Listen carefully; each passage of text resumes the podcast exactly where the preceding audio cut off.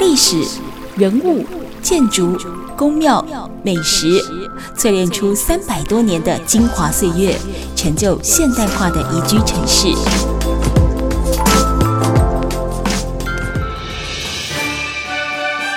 走进台中故事馆，处处有惊喜，句句有故事。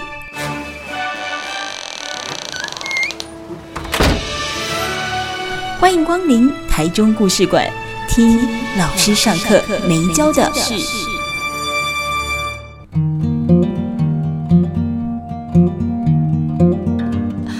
九九点一大千电台台中故事馆，我是念慈哦。那么最近我在一个泽泽的募资平台上，我还蛮喜欢上去看，因为上面会有很多很有趣的这种企划的内容，呃，针对不一样的这个品相哦来做募款，甚至有的它不是实体的东西，它是一个计划。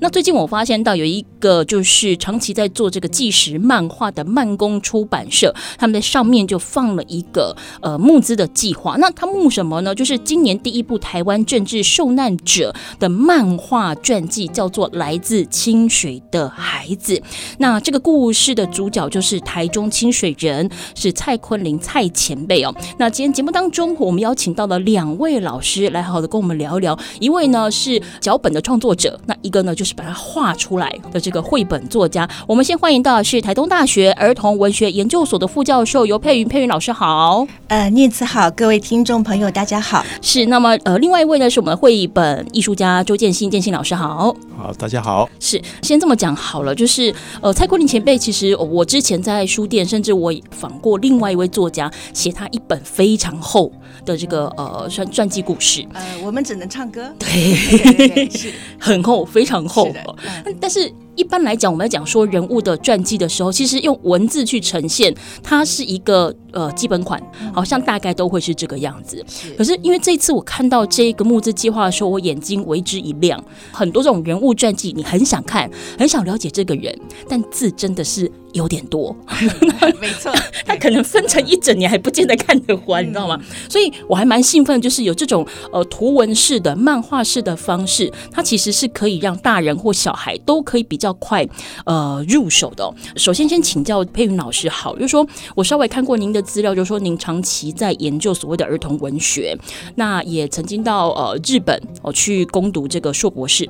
我印象中，台湾在所谓的绘本或童书之类，它的一个市场的发展是很晚期，对不对？大概可能是两千出头年，对、呃。呃，其实大概我们大概是在八零年代开始，我们就开始引进一些国外的东西。嗯，不过我们自己的呃本土的一个原创的东西，可能就像刚刚主持人说的，可能比较晚一点。嗯嗯嗯。那日本的话，他们可能就是在战后没多久之后，大概五零年代、六零年代，他们就开始有他们自己原创的东西。所以，呃，相对来讲，我们是比较晚一点。嗯嗯嗯，哦，起步晚，那包含说我们呃着重的题材的部分呢？因为像日本，包含他们的儿童文学也好，或者是说他们在对于他们一些呃历史或时代性的故事也好，我觉得啦，他们还蛮愿意去讲的，不管是用哪一种媒体来呈现，书也好，电视也好，或是电影也好，像他们每年一定都会推那种大合剧。对对对，对，那台湾呢？两边的市场的比较，呃、我我觉得就是刚刚呃主持人讲到，就是一个呃童书的部分啊。嗯嗯嗯，那事实上我们这次用的是漫画的题材。那漫画的题材就是在日本的话，大家知道说他们其实我可能大家很喜欢什么，就是中华一番可能是一个 拉 拉面的，或者是说啊、呃，他可能是呃，比如我们很熟知的那个呃航海王啊，或者是那种呃，就是各种什么两津勘吉啊，这些东西全部都是从漫画出来的。对对，那他们也有很。多漫画是讲一些跟职人有关的，嗯、他们的或者政治社会的东西，对什么呃，就是他们的作品非常的多，嗯、就成人也看漫画。对，那这这个区块台湾的话，就是因为我们有一阵子可能是受到一些就是呃这个审查制度的关系，嗯、所以其实我们的原创漫画曾经有中断过哈。那现在我们也在急起直追当中了，只不过就是像主持人这样讲，就是说对于历史题材这部分，特别是真人真事的题材。嗯，嗯，呃，在台湾的漫画界，其实真的是还是比较少。嗯嗯嗯，所以是不敢碰，还是说？呃，我觉得当然这也可以看一下台湾的历史啦，嗯嗯，因为我们就是呃八八七年戒严嘛，哈。那在那个之前，其实很多东西都是禁忌。对。那呃，就是在那个，就是即使在那个之后，可能譬如说，呃，我们这次呃去接触到的这个呃。白色恐怖的这一段历史，其实一直要等到就是呃刑法一百条废除之后，可能九一九九几年之后，我们才有办法开始比较公开的去谈这些事情。对，那或者说，甚至我们最近在谈转型正义的时候，都还会有人怀疑，对不对？没错，对，所以说他其实这个历程，呃，这个走过来其实并不容易。就是我们现在，就像刚刚主持人讲，就是说，像呃蔡奎仁前面，他可能已经有呃一两本这样子的口述的历史的传记的东西出来，但是呃这个东西，当然我觉得呃我们在回顾历史都会先先。这是优先的，是。可是再接下来一步，就像刚刚主持人提到，譬如说大合剧，譬如说把它变成漫画，嗯嗯，譬如说把它变成动画，嗯嗯，变成其他的电影，好，那呃，这个东西就是需要需要我们再去努力。就是说可能第一步已经已经做了一阵子了，其实台湾在这个部分，那第二步。就是现在我们正在做的，嗯嗯嗯，想要呃让他可以再用更轻松入手的方式，让大家愿意去阅读它。对，嗯、没错，就是说，其实我们现在就是一个图像的时代嘛。嗯，那如果说呃，就是全部都是文字，对很多人来讲是一个门槛。嗯，那更何况说它本身并不是一个那么的轻松娱乐的题材，对不对？嗯、所以说，大部分人就被挡在门外，或者说你刚刚主持人提到，就是那个书很厚，那。对于一个研究者来讲，他可能会呃，这是一个非常珍贵的资料。嗯嗯嗯，可是对于一般人来讲，他的确是比较难去呃，想要去碰触它。嗯嗯。那像刚才这个佩云老师有提到，现在就是一个图像化的社会嘛，就是说看图比看字快。就连你 PO IG，你 PO 脸书，你字还真的不能太多，太多大家就是划过去，而且有 有图有真相，对不对？对对对，就是好像呃，图像是一个我们呃一眼看到就能够去接收它的。资讯，同时我们可以、嗯、呃，就是图像给我们很多的感受，嗯，比如说看到一个很阴郁的颜色，我们可以觉得悲伤，或者说非常就是明明朗的颜色，或是呃花园呐，你会觉得哎，非常的心情又跟着好起来。所以，我们其实那是一个很直觉的、很感性的东西。嗯，那我觉得这也是不可无可厚非啦，在这样的一个多媒体的时代里面，嗯，大家对图像的接受度比较高。嗯嗯，佩玉老师刚才说到一个关键，就是有图有真相。嗯、那现在就是佩云老师隔壁坐的建信老师呢，就是要负责把这个真相画出来。因为我想接下来请教一下建信老师哦，就说呃，因为我也稍微搜寻一下资料，当然你也曾经呃参与过国内外很多的一个展览，那也曾经呃就担任这个随团的作家哦。那其实南征北讨之下，我想一样类似刚才我请教佩云老师的问题，就是说你看到国内外在这所谓的漫画或绘本笔触，你要画给小朋友看的，他们的差别会在哪里？因为呃有几次到国外的机会，然后嗯，当然你会看到不同国家他们在绘本上面的呈现的手法或呃故事内容或者手法这这不同的不同，那你会发现其实，在许多许多国家，他们其实应该说你可以看到比较多他们去描写可能比较呃负面的情绪的东西，或者是比较嗯。呃关于他们的历史的东西，对。那刚刚有说到，因为我们台湾其实就是有有受到一些之前就是有受到一些限制，所以这一类的题材的表现其实是比较少的，或者是大家好像还比较不太敢去碰触的。嗯。那嗯，另外一个就是在技法呈现上面，在国外的话，看到许多。他们的书本的样样貌，其实是你会发现他，他我那时候的心情就是，嗯、这出版社应该花了很多钱去做。对，那在台湾的话，可能就很多人会，很多出版社可能会却步在这一点，是因为台湾的绘本市场好像还是呃比较着重在对嗯幼儿或者儿童这个、嗯、这个区块。那嗯，如果面就是面向成人这个部分，可能就是还不太敢愿意。投下太多的资金去做，所以你在他们的成书的表现上面，嗯、不管是技法或者印刷层面的，或者是呃，你可以看到他们呃成本上面，可能台湾就是还不太敢下太重本去做这件事情。嗯嗯，对。可能会有一点点过去那个昂阿切那个阴霾，就是说现在大人都讲说昂阿切，你读册两列看下面昂阿切，你看你课本就好啊。也许也许我们因为我们的台湾的市场本身就比较小嘛，嗯、所以我觉得这个部分其实呃对出版社来讲，它它的确也是会有一些考量，比如说我、我们现在一可能呃一一本新书出来能够卖两千本就已经很不错，可能两千本其实就打平，它根本就一点都没有赚钱。嗯，所以呃，所以我们这次我们是希望能够除了台湾市场之外，我们希望这样子的一个呃对台湾大历史的跟个人小历史的描写也能够呃被国际看到。嗯嗯嗯。哎，建信老师，你从事绘本创作有多久时间了？二零一三年开始。哦，二零一三年开始，对，所以大概六七年时间，嗯哼，对，呃，算新锐作家哦。哦对，我，我那时候一听到大家介绍我是新锐作家，我还蛮开心的，就是啊，我这个年纪还可以当新锐，OK，出道比较晚啊，没关系。对，对，对。所以您过去的题材大概都是哪一个面向？如果在呃还没有还没有呃接触版呃绘本之前的创作，嗯。嗯嗯，当然就是着重在自己的版画创作，比较纯艺术的这个类型的部分。嗯哼，那二零一三年就是开始创作的第一本那个绘本，就是《寻猫启事》。嗯哼，那呃一开始的内容当然还是着重在自己的生活经验，或者是像一些感受上面这样子的的世界的处理，就是自己童年的一些印象啦，或者是一些呃生活上的事情去做。对，那。后来慢慢的开始会去从自己开始啦，慢慢的会去关心旁边发生的事情啊。嗯嗯那呃，例如说，因为我后来在台南的三二一巷艺术聚落进驻，那它是一个日式的建筑，呃，一个一个园区。那在里面，刚刚当然可以感受到一个历史在这个地方留下来的痕迹。那这个会引引发我去思考，就是嗯，我们生活的地方，它曾经经历过哪一些不同的人物在这里。经过对，所以我就创作了一本，就是《鸡蛋花》。那《鸡蛋花》其实它就是一个比较呃，有把我们台湾的从日治时期到现在的历史放到里面去。那是我第一个开始碰触到关于环境、生活，然后历史的题材，有点算是地质类的吗？它其实只是一个背景，因为我我其实还是喜欢说，嗯，生命的故事，所以我是以一个。一棵树当主角，嗯、那这这个他在这里面观察这里面的事情的呃岁月的流变啊，人人物的来去啊，这件这件事情，所以他他可以看到环境的变化，看到人物的改变，但是。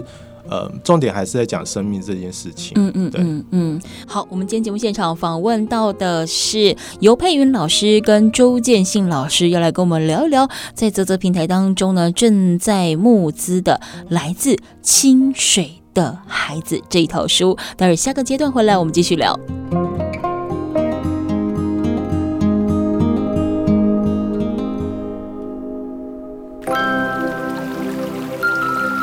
历史。人物、建筑、宫庙、美食，淬炼出三百多年的精华岁月，成就现代化的宜居城市。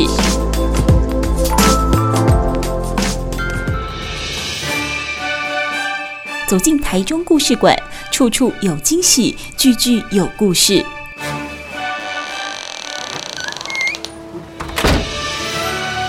欢迎光临台中故事馆。听老师上课没教的事。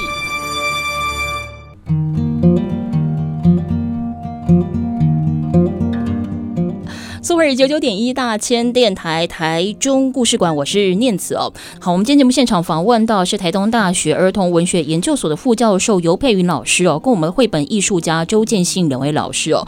那两位老师其实都是来自清水的孩子这一套四本的漫画纪实哦。那我们讲的是蔡坤林前辈的一个故事，但其实我从资料当中我也发现到说，两位其实是师徒关系耶，名师出高徒是这么说吗？呃，没有没有没有，这个不敢。哎，什么什么什么？是两个在学什么？我不敢称高徒啊。我们改成名师。对对对，就是其实建信非常非常非常的优秀，应该说，呃，在绘画方面他是我的老师了。就是我不敢称他是。对他两个两个客套什么意思？对。那两位是怎么样因缘际会会凑在这一个计划当中？是呃，谁先开始约另外一位赴汤蹈火？呃，这个就是起心动念是在我。那就是我在二零一六年的时候，曾经在一个就是呃白色恐怖。呃，政治受难者的遗书展的展览当中，嗯、就是，是呃第一次呃见到蔡前辈。嗯，嗯嗯。那当时我就是知道他是呃就是在台湾，在一九六零年代有一个呃非常轰动的那个呃。儿童刊物叫做《王子》杂志，嗯，好，那《王子》杂志是蔡国宁前辈创创的嘛？对，那当然就是我们是儿童文学研究所，当然也也必须要知道台湾的儿童文学的历史，所以我就对蔡蔡前辈特别有呃一个应该说兴趣或好感吧。那在那个过程中，就是呃，就是觉得蔡前辈除了这个《王子》杂志之外，他同时呃对台东来讲的话，他就是他曾经就是赞助了那个。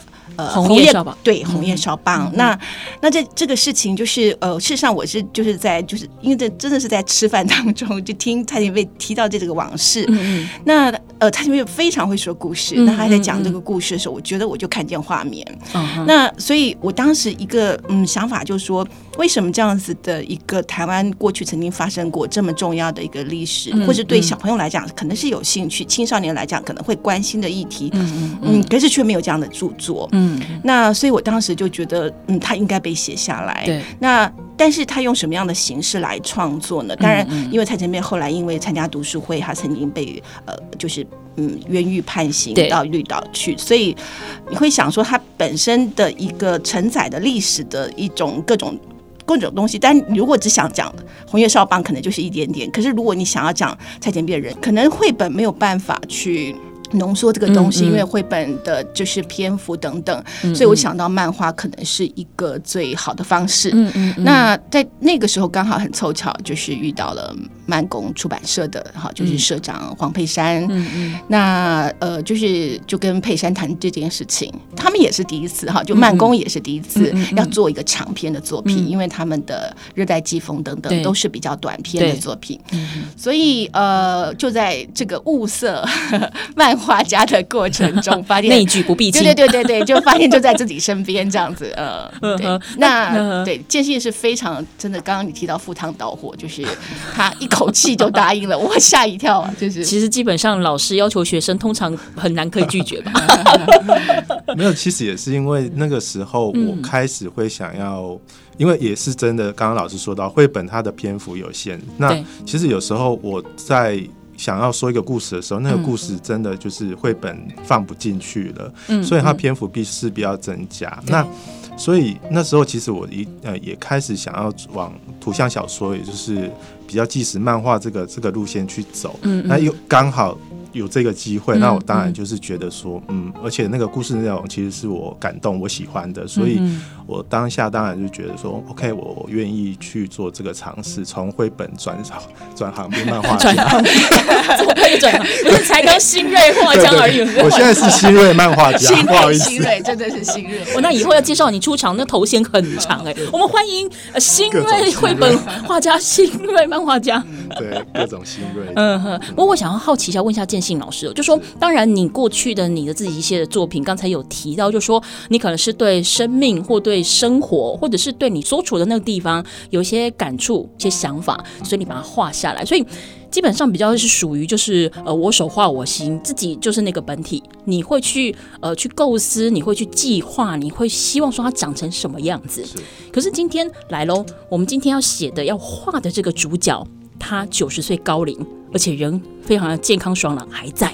然后，但是问题，他前九十年的那一些历史背景跟故事哦，是不容你杜撰的耶，也不容不容不容你乱来的耶。他本人看得到哎，所以你怎么样去消化，或者说你你先前做了哪些功课？第一个当然就是老师这边他已经先把整个故事的内容脉络大概已经都整理出来了，嗯嗯嗯，然后有大概的一个故事的走向和一些人物的出现。那嗯，我我当然必须要去做一些考究，因为它的故事背景都是真实在台湾的各地发生的呃的背景，所以例如说从清水，它的在日治时期的样貌，然后到。那一些建物，嗯，因为有些建物现在都已经不不在了，在所以我必须从一些老照片里面去翻去找，然后去对、嗯、做比对，嗯嗯，然后再来是到后来的，不管是呃呃，就是到呃绿岛。的牺牲牺牲训导处这这个场景，嗯，那我我我我必须要从，例如说网络上面有，那还有一些人物，人物他。嗯，必须我就去找他的传记。嗯嗯，那因为有里面有牵涉到的人物非常层面非常的广，所以他们如果有传记的、有记录的，然后有一些摄影集的，嗯嗯，甚至有一些画画作的，嗯，就是从里面去找一些蛛丝马迹，去拼凑出他那个时候的呃环境。对，因为有时候漫画它其实必须要把环境表现出来，才有办法去让读者看到说哦，它发生在什么地点这样子。嗯嗯，那所以嗯。还有呃，像呃绿岛画其实是陈梦和前辈他的留下很多，他留下的非常多的重要的资料。嗯那我我记得他有说，就是这些场域必须要被恢复，故事才会完整。嗯嗯嗯，对，因为他场域出现了之后，不管是同样的受难者，他们看到之后，故事才会那个回忆才会回来。所以我觉得这个是很有趣的点，就是我必须要从这些里面去爬书，然后收集，重新转化成一个我整个呃故事的背景，嗯，来去运用。嗯嗯嗯对，所以。在这个过程里面，当然我我我画完之后，其实像我们第一册，然后也是有给诶、欸、蔡前辈看过，嗯嗯、对，那里面再再就是会有一些回馈再回来，例如说某一些呃建物啊，或者是某一些质感啊，或什么东西，那我们再去做修正，尽、嗯、量达到就是蔡前辈他印象中的那个时空时空背景的样貌，所以。这个部分其实我们在这样子来来回回的过程里面 修改了很多，非常多，非常多。有没有觉得这个转型的过程其实？从偶像变成实力派，对，我我觉得 那是我，因为我有时候我都觉得我自己是一个那个解谜家，就是那是个密室逃脱的解谜过程，柯南之类的。对，因为这么这些有时有时候只有文字资料，有时候只有一张照片。那我要把它变成一个连串的东西的时候，我必须要从那里面去找蛛丝马迹，把它串起来。嗯嗯，那个生活形态必须要串起来，所以然后我串起来之后会有一种哦，应该是这样的感觉。然后大家看的时候得到那个回馈是说，嗯，就是这样，然后你就会觉得很开心，松了一口气，说，对，我好像没有拼错这样，对对对，我好像解答问题正确这样。好，台中故事馆，我们今天节目当中呢，访问到的是台东大学儿童文学研究所副教授尤佩云呃老师，还有呢，呃，我们新锐哦，漫画家。周建信老师哦，那么要跟我们分享的是来自清水的孩子，就是一套书，讲的是蔡坤林前辈的生命故事。那总共有四册，下一个阶段回来，我们再继续请教两位老师，因为两位老师都各自花了呃一定的时间。那像包含佩云老师，你也是呃亲自呃跟这个蔡坤林前辈做采访，然后去收取他很多的故事，甚至去旁征博引找了很多的资料。我们待会也请两位老师来跟。跟呃听众朋友们来分享啊，这位来自清水的孩子蔡坤林前辈。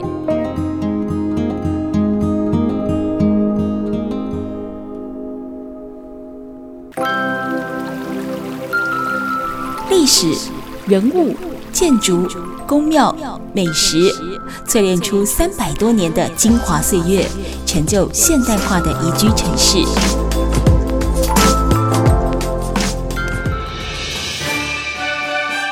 走进台中故事馆，处处有惊喜，句句有故事。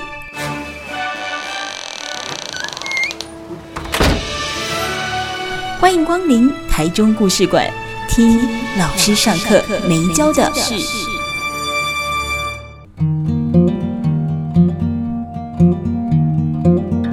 故事馆，我是念子哦。今天节目当中啊，我们访问到的是台东大学儿童文学研究所的副教授尤佩云老师，还有呢新锐漫画艺术家周建信两位老师，来跟我们分享的是来自清水的孩子，讲的呢是呃白色恐怖受难者蔡坤林蔡前辈哦。那我我想待会我们也会请佩云老师来呃深入的讲一讲呃蔡前辈的一些故事，因为毕竟他亲身口访过。那但是其实在这边一开始我简单的讲一下，就是。蔡坤前辈，他就是台中在地的清水人，过去他们家也算是当地的望族了。没想到后来就说，因为牵连上台北的电信局的一个案子，莫名其妙成为台湾第一批被送到绿岛的政治受难者。好，所以嗯，我比较失快。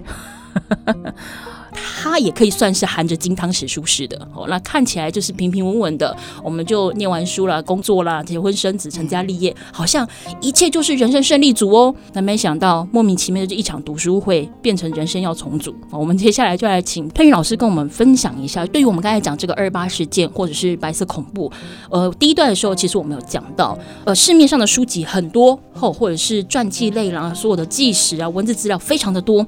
以我们现在这个算是民主的这个社会来讲的话，有的时候其实也很难链接。你当初有着这个起心动念，你想要做这一套书籍，你怎么去转化成哦、呃，可能让更年轻一辈，比如说小孩子，嗯、甚至是幼儿，他们听得懂话，你怎么去构思这个脚本？嗯，呃，我想我想要一个呃角度，就是说，其实。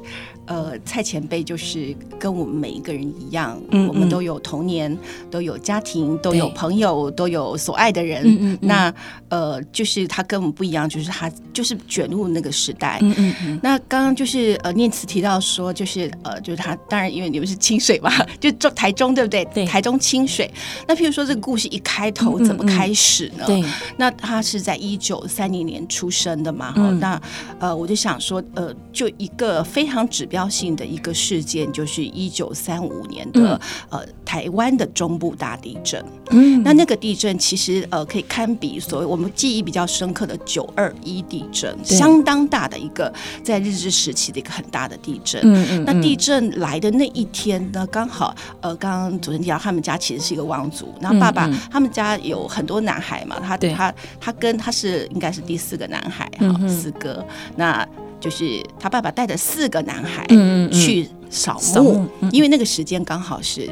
呃，就是清明节前后，嗯嗯嗯。那所以，譬如说，我就希望说，那个开头是一个呃，大家就是唤起一些，譬如说，可能对台中的附近的人来讲，它是一个很很重大的一个曾经历史发生的事情。嗯哼。那这样子的一个他才四岁的一个小男孩，他遇到这个事情的时候，看到什么东西呢？嗯嗯。那看见就是啊，他爸爸就是呃保护他，可是他那个就是他有提到他那个山摇地动，然后那个红那个池水就变红色的，然后他。就是看到很多的这个建筑物倒塌之后，因为他们去扫墓嘛，带了很多的食物，所以他们家就把食物就放到那个呃前庭哈，就是啊那边去煮给大家吃。附近的人，因为大家都是受灾户，对不对？就是刚地震完之后，就是一个。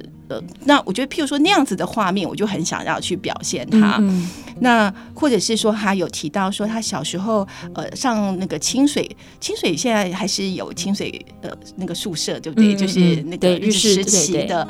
那呃，他当时就是在他们在里面有个清水幼稚园。那幼稚园的时候，他呃跟着的他的小女朋友吧，嗯、两个小女生哈，就是说，哎，我们就是回家的时候去走那个呃，就是呃纵贯线。那那边有一个铁，就是呃，当时是台中糖厂的一个呃，就是他们一个推的里亚卡的那那种那种车的那个五分车，对对对，五分车就在甘蔗的车的地方。对，那他们为什么要走那边回去呢？学校就是幼稚园禁止啊，可是他们想要去捡甘蔗吃。那你想当时的小孩，就是你又没有零钱，什么不可能买糖果吃，那对捡到甘蔗就很开心啊。所以他们其实是有点像是小时候四五岁的时候去冒险。那我觉得这样子的一个。呃，桥段就非常适合，譬如说，当是一个漫画，我们可能先去建立跟这个角色之间的一个共感。比如说，他的那个时代，他跟我们一样也喜欢玩。那他他就提到说，他们去捡了甘蔗之后呢，呃，旁有有那个柑仔店，对，干巴店里面摆了很多玩具。那他们也小两个三个小朋友没钱啊，可是他们就是到那边去翻翻看看。然后那个干巴店的老板就装作没看到他们，就是也让他们就自己在那边。玩，嗯，结果第二天他被老师骂了。哦，那那个那个老师是他非常喜欢的一个老师，对，所以他非常的伤心。嗯，所以我觉得，譬如说像这样子的一个，嗯，可能我不是一下子跳到那个就是所谓白色恐怖那一段，可是我觉得像这样子，我们第一个就是他是一个那个时代，所以。在里面，他们可能唱日本的儿歌，嗯、所以我们在书里面用日文来表现。嗯、那或者说，跟老师说啊，先生こんにちは这样子的。嗯、好，那所以 你会看到说，他后来比如说他开从日文开始转变成呃，他要学波波摩佛，对，然后他要学国语，对，然后这个就是因为他妈妈不会说不会说日文啊，所以他们家就是呃主要主要是说台语，嗯、所以你也看到台语的出现，嗯，好，所以我觉得这些东西都是我希望嗯就是。呃，不管是大朋友或小朋友啦，在看的时候都比较能够感同身受的，就是进入这个时代，嗯，然后进入这个就是蔡克伦的生命经验里面，嗯，对，很生活感，就是说，是是是，不是因为当然我们在碰到一些讲历史的事件或人物的时候，嗯、呃，没有对错，但是习惯性我们都会想要去交代他的时空背景，比如说可能一九多少年，嗯、可能是西元多少年，或是几世纪的时候，嗯、会先把他。的历史背景先交代，嗯嗯，但其实这样的一个开场白可能会让呃不是那么习惯阅读文字或比较少阅读文字的人来讲，他会觉得说、嗯、啊，我在看课本。但如果说用，事实上我们也有年代，只是说用非常隐晦的方式，对对对对，放进来，对对对，偷偷的把它塞到里面去。可是先从比如说啊，我们都有童年，那虽然说可能你的童年跟我童年长得不太一样，对对，但是我好奇你的童年是什么样的一个的样子。然后呢，像就像刚才老师讲的，可能以呃以前就是也没钱可以买什么糖然后零食啦，对，那呃他可能就是偷甘蔗。对可是对我们来讲，我们可能就是会去挖妈妈的零钱，然后去什么干妈店买什么奇怪的小糖果。是哦，下放学之后那就很开心。就是每个人的时代共感不一样，但是大家都一定经过那一个成长的时期。对，或者是说他有提到说，哦，还小时候印象很深刻的是他大姐结婚。那因为他大姐是一个呃，就说他们家刚刚讲的，就说事实上家境不错，所以他对方的呃，就是也是门当户对了。所以他说当时就是有十二台。欧陶瓦恰哦来接，就是算是一个啊，这是日治时期哦，日治时期。嗯嗯。所以呃，但是他有提到，就是说，因为他他就是他下面也有两个弟弟啊，所以说他其实有点像是呃，他大大姐十八岁嘛，有点像是小妈妈，对不对？因为他后来后面他妈妈可能要照顾下面小的，所以对他来讲，那个大姐就是跟妈妈一样，就是他是也是很黏大姐的。对。所以他就提到说，他姐就是他他大姐跟姐夫归宁那天，嗯，他就挡在门口，嗯，不准姐夫进来。哦，就是你是不觉得这个故事很可爱吗？就觉得姐姐是他的，你你来干嘛？是，所以我就觉得，嗯，譬如说这种，呃，很很，你就从小孩子的视角，其实。呃，我觉得，譬如说我我们可能有时候会看到很多呃，比如说受难者，或者最近可能是新冠肺炎的那个人数，对不对？你好像就是只有数字，对。可是其实每一个数字都是一个人，对不对？对。那个人其实可以等同我们自己，我们自己也曾经过有这样子的情感的呃这个起伏啊，或者说这些经历里面，我们有呃第一次就觉得有失落感，嗯，在童年的时候，呃，你喜欢的人。嗯，被人家取走了，就不见了。对，然后等等的，就是我用这样的方式去，呃，比如说他第一次冒险，他第一次，呃，就是有一种人生的失落。嗯，那他第一次被他老师骂，这样子的，第一次，第一次，然后去串联他的这个部分。那我觉得到那个时候，大家就会发现说。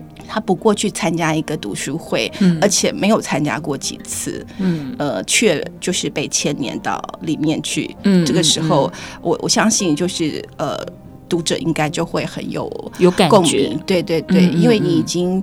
跟这个角色建立起情感了。嗯嗯嗯嗯嗯。